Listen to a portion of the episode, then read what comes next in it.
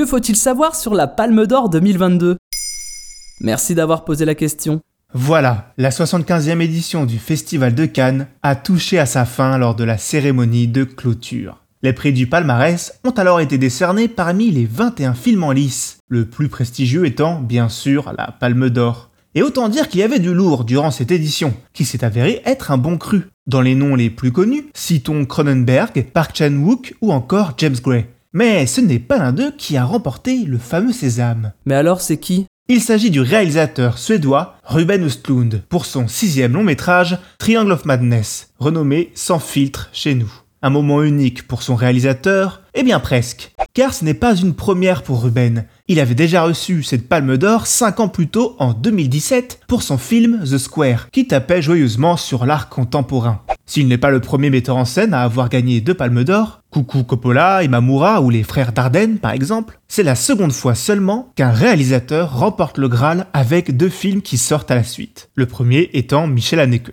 Ruben Östlund est donc particulièrement chouchouté par Cannes. En 2014, il remportait déjà le prix du jury de la sélection Un certain regard pour son film Snow Therapy. Ok, mais il raconte quoi ce nouveau film? Sans filtre est une comédie cynique dans la plus pure tradition de ce que nous a déjà fourni le réalisateur suédois. Ici, on commence le film aux côtés de Karl et Yaya, un couple de mannequins à deux stades de leur carrière. L'une est une véritable star de son milieu, l'autre tente une remontada dans une carrière bien morose. Nos deux personnages sont conviés sur un yacht de luxe, rempli d'influenceurs, de marchands d'armes et autres personnalités ultra riches. Ce petit monde embarque alors pour une croisière de rêve. Enfin, c'est ce qu'ils croyaient, car le voyage va largement déraper et prend une tournure inattendue lors d'un dîner de gala. Une tempête s'ajoute au chaos naissant et risque de faire chavirer le bateau. Ambiance donc. Vous le savez, si vous suivez la filmographie de Ruben Östlund, ce dernier aime provoquer, jouer avec le malaise et faire prendre des directions inattendues à ses films.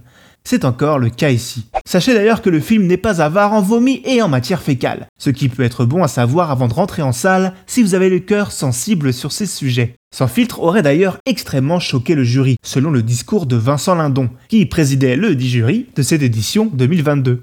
Mais contrairement au Parasite de Bong Joon-ho, la Palme d'Or de 2019, Sans filtre n'a pas fait l'unanimité dans les rédactions de critiques ciné. Satire jouissive ou fausse provoque, chacun choisira son camp. Mais il est indéniable que Sans filtre a beaucoup de points communs avec la précédente palme de son réalisateur, le film The Square, que ce soit dans sa structure narrative, ses mécaniques ou sa façon d'aborder ses thématiques. Ruben aurait-il trouvé la formule gagnante? À vous de vous faire votre propre avis. Le film devrait débarquer sans faute dans vos salles de cinéma en 2022.